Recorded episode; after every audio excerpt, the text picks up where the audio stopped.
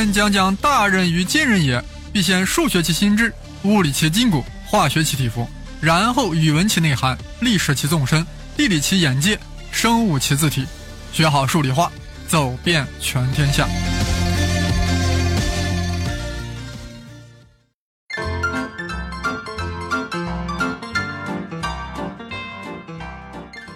大家好，我是生粒子老师。上期节目说到，为了解释西塔套之谜，李政道和杨振宁大胆提出了宇称不守恒的假说。但假说需要实验证明啊！杨振宁、李政道把如何证明的实验都设计好了，但没有人愿意做。大家都觉得他俩很搞笑，竟然会质疑宇称守恒。做这种实验岂不是白费功夫吗？看到这种情况，两人决定厚着脸皮主动找人去验证。二人先是排查著名的实验物理学家，仔细的了解每位实验物理学家的个人情况。经过认真的排查和细致了解，他们觉得最理想的人选就是莱德曼。这人实验物理确实了得，但人家不乐意啊，婉言拒绝了。那么第二理想的人物就是哥伦比亚大学的另外一位实验物理学家吴健雄。李政道马上拨打电话，当时吴健雄正在收拾行李，准备和她的老公袁家留教授一道远赴日内瓦讲学。李政道在电话中央求呀：“吴大姐，我知道你要远行，但我这是件大事呀，必须要你帮忙呀！”哎呀，说了一大通啊！吴建雄放下电话，看着丈夫说：“看来我们的计划要取消了，真是对不住你啊！但是杨振宁、李政道需要我帮忙呀，我们不帮他们，谁帮他们呢？”是的，吴建雄意识到了这个实验的重要性，太重要了，比陪同老公外出讲学重要多了。虽然她的老公袁家骝是袁世凯的孙子。那又如何呢？总没有左右对称原理是否成立更重要吧？吴健雄何许人？早年毕业于中央大学物理系，一九三六年出国留美，四年后获得加州大学伯克利分校的博士学位。一九四四年进入哥伦比亚大学，开始了他辉煌的物理学研究的生涯，最终成为了东方居里夫人。其实吴健雄呀，当时也不太相信宇称不守恒，只是觉得应该去做这个实验。因为在过去的白塔衰变中，从来没有任何关于左右对称的资料去证实宇称守恒，这本身也是重要的。万一要是推翻了，那就是意外之喜啊！这里还要提到一个人啊，芝加哥大学一个叫特勒格蒂的物理学家啊，匈牙利裔的。他在看了李政道和杨振宁的文章以后呀，也决定要做实验来验证杨李的假说。正当他着手进行之时，他的父亲突然去世了，只好放下了手头的工作。他当时并不知道吴建雄也正要开始做这个实验了。等他处理好了家事，一切都晚了。还有一个叫拉姆齐的人也想做这个实验进行验证，于是申请橡树岭国家实验室来检验弱相互作用中宇称是不守恒的。但橡树岭国家实验室呀，觉得这个实验没啥价值，把他给拒绝了。拉姆齐也就没有弄成事儿。而吴建雄是申请到华盛顿的国家标准局做实验，不但获得许可，还获得了一个团队的支持。实验的基本方法和步骤呀，都已经被杨振宁、李政道设计好了，就是要在弱相互作用条件下，记录下元素衰变离子的出射方向分布是否真正是镜像对称。如果是镜像对称，那么出射电子沿母核的转动轴和逆转动轴两边飞出的离子几乎应该是相同的。如果不是，则对衰变母核观察时呀，对顺时针看和对逆时针看那是两种不同的情形。而吴健雄决定用同位素钴六十的贝塔衰变来进行观测。经过一百多天的准认真准备啊，时间已经逼近了一九五六年的圣诞节，吴健雄下达了开始实验的命令。每个人都在仔细看着自己岗位上的仪器，盯着计数器。没过多少秒钟，计数器显示镜像是不对称的，宇称守恒完蛋了。但吴建雄还不信呀，大声喊道：“再来一次！”结果仪器显示的结果还是跟第一次一模一样。再来一次，仪器显示的结果还是完全相同。实验成功了，宇称守恒完蛋了。吴建雄很激动，走到电话机旁，刷起话筒，打通了哥伦比亚大学的电话。正道，振宁小弟，我太高兴了，实验成功了。但吴建雄仍然难以相信自然界竟有如此奇怪的事情，他唯恐实验中有什么没有注意到的差错，所以当他把小组的实验结果告诉杨理之时，叮嘱他们要暂时保密，他还需要对实验进行再次的核实。但杨理早已经把持不住了，你吴建雄也太谨慎了吧？我们相信你的实验结果，宇称就是不守恒的。一九五七年一月四日，那是一个星期五。星期五呀，是哥伦比亚大学物理系的教工们传统的中国菜午餐日。十五个物理学家啊，事先聚集在李政道办公室的门口，然后结伴来到一个上海餐馆。点完菜后，李政道已经是按耐不住了。吴女士打电话告诉我，她的初步数据表明了一个惊人的效应啊，然后就滔滔不绝地说了起来。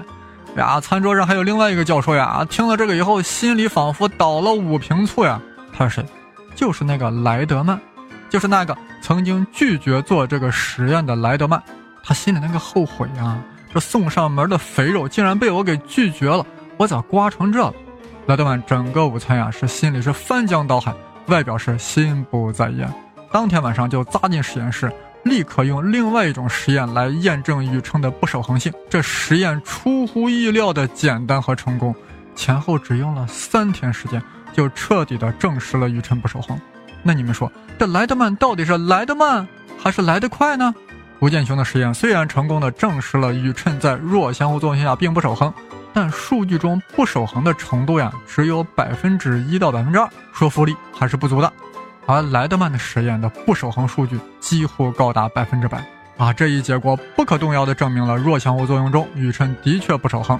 当然，优先权啊还是属于吴健雄的，这是科学发展过程中铁定规则啊，谁最先啊，谁就占了优先权，那就是他应该优先。西塔套之谜最终解开了。这是一个无可比拟的重大的革命性进展。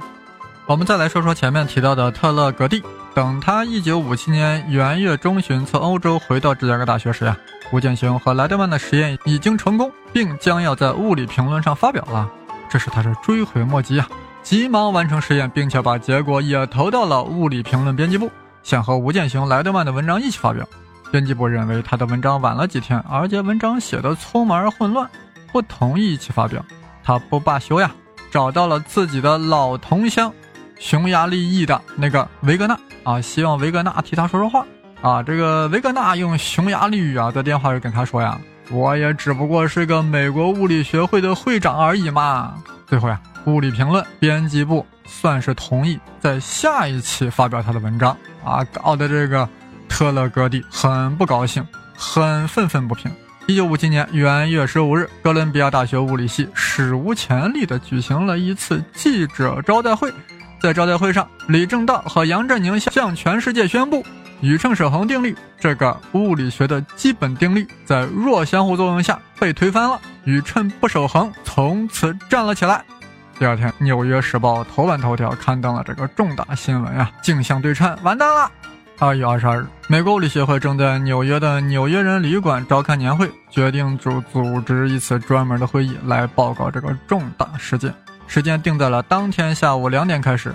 许多人是带着午饭提前来占座的，那个最大的报告厅都被听众挤满了，以至于李政道来的时候都进不去了。李政道很无奈，幸亏有人认识他，这就是我发现宇称不守恒的，才给他让开了一条通道。杨振宁、莱德曼、特勒格蒂、吴健雄都先后做了报告。很多参加会议的人后来都说呀，参加这个会议真是一种亲眼目睹科学历史转折点的感觉。那就是杨里破坏了一个人们真爱的信念：自然界是镜像对称的。用物理学家伯恩斯坦的话来说，就是战后整个物理学上最令人惊奇而激动的事，是科学史上的一个转折点。震惊之后呀，大家开始想到，为什么在这个重大历史转折点上，恰恰是三位华裔物理学家引导物理学界迈过了历史的门槛，解决了一个物理学理论根本结构的问题，使人们从根本认识发生了一次大解放呢？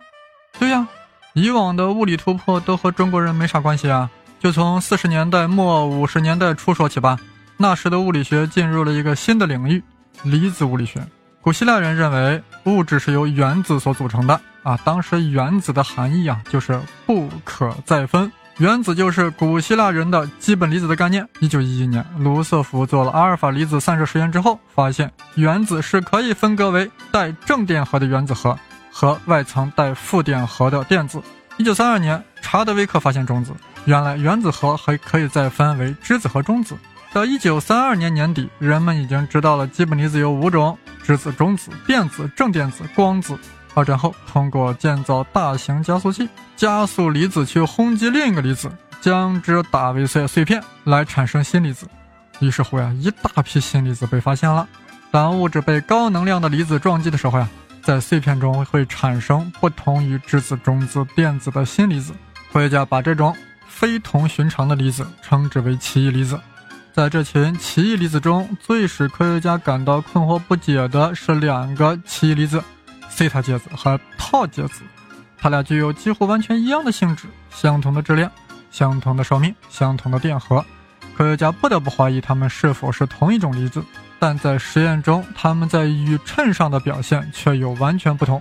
当西塔介子衰变的时候，产生两个派介子，按当时推算，它们的宇称为正值；而套介子衰变时，产生三个派介子，它们的宇称为负值。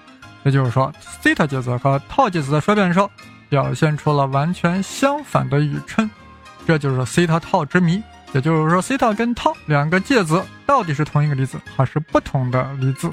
这是个谜呀！为了解开这个谜，李政道和杨振宁大胆提出了宇称是不守恒的，左右是不对称的。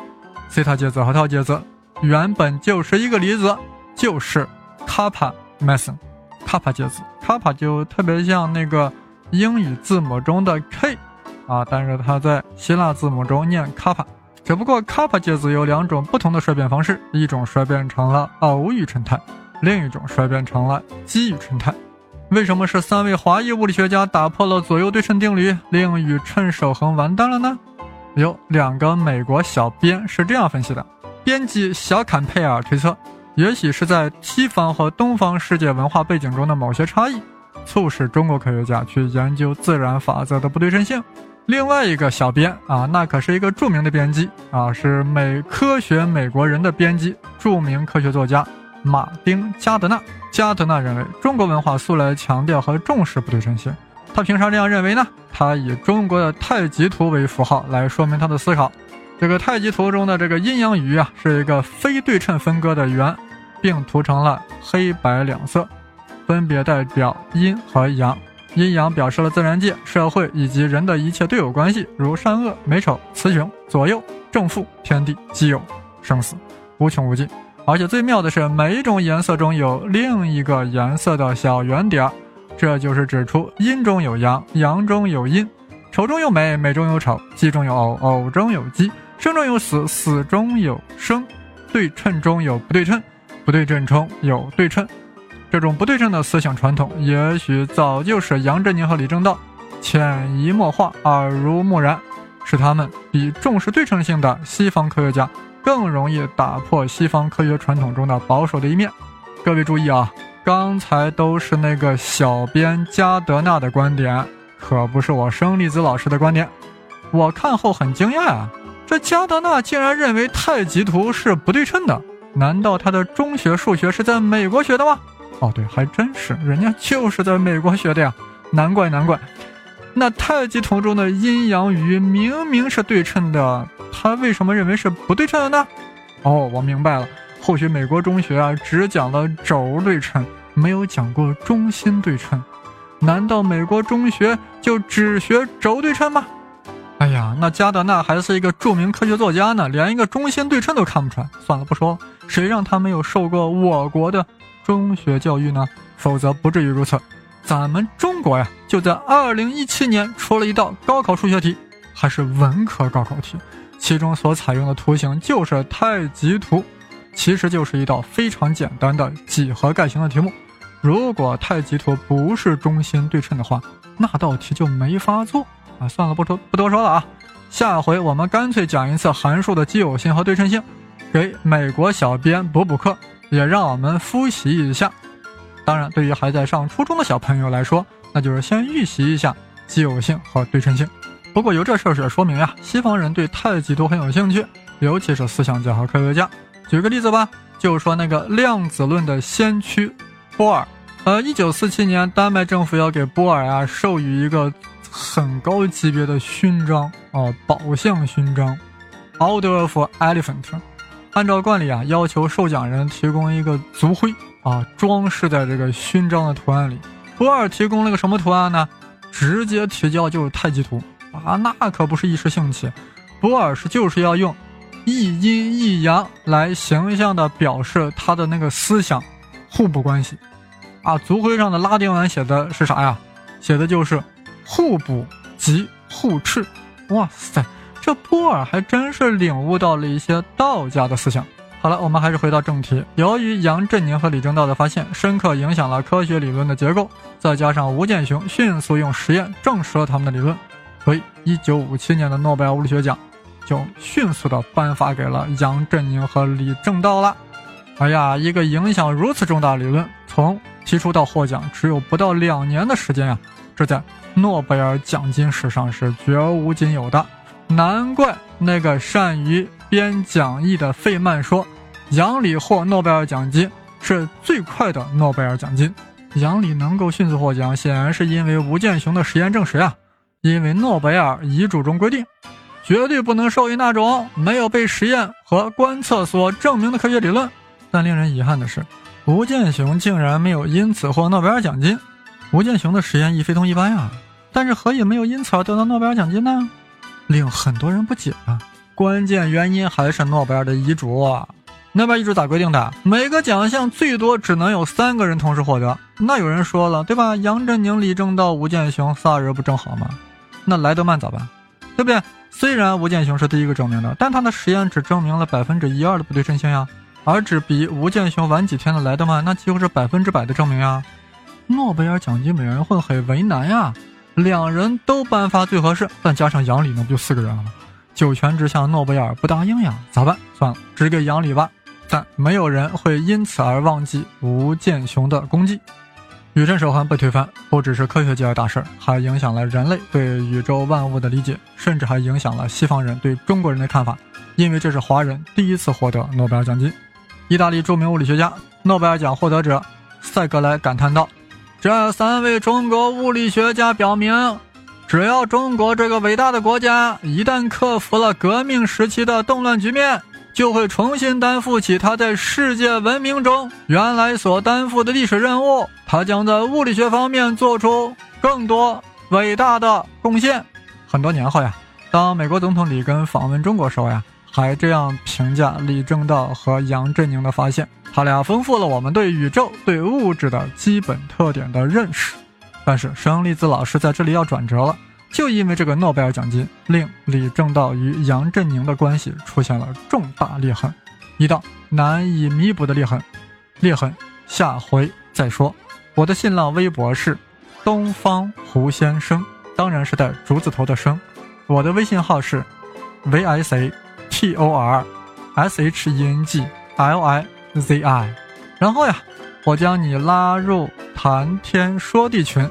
大家一起聊天聊地聊科学，好了，我们下周二再见。